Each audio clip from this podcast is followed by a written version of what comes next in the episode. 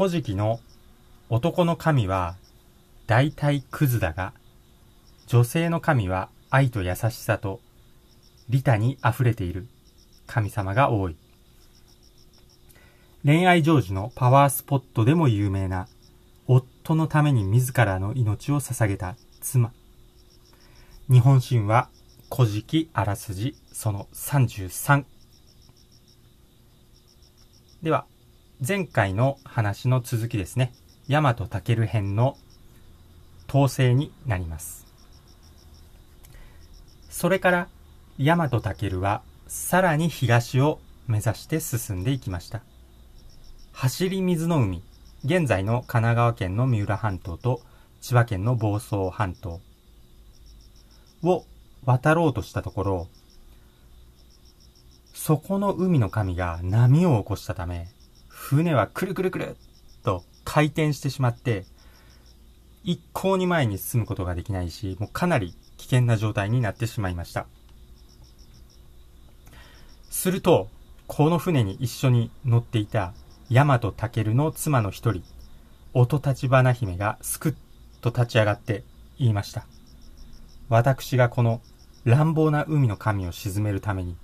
あなたの代わりに海に入りましょう。あなたは天皇から命じられた任務を立派に果たして、ご報告申し上げなければなりません。だからここは、私にお任せください。こうして音立花姫は、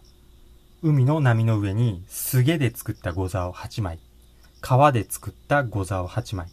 絹で作った御座を8枚敷いて、その上にお降りになりました。そして、最後に次のような歌をお読みになりました。さねさし相模の斧に、燃ゆる日の、ほのかに立ちて、問いし君はも。訳は、これも、あの相模の国の野で燃える日の中で私の名を呼んでくださった愛するあなたのためのものです、もの。これは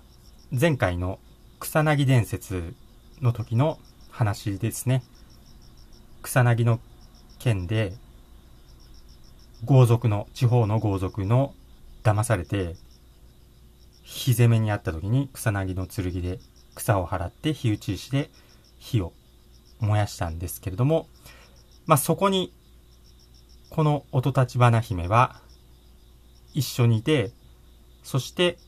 大和武に助けられたということですね。そして、そのことから、まあ、大和健を愛していたと。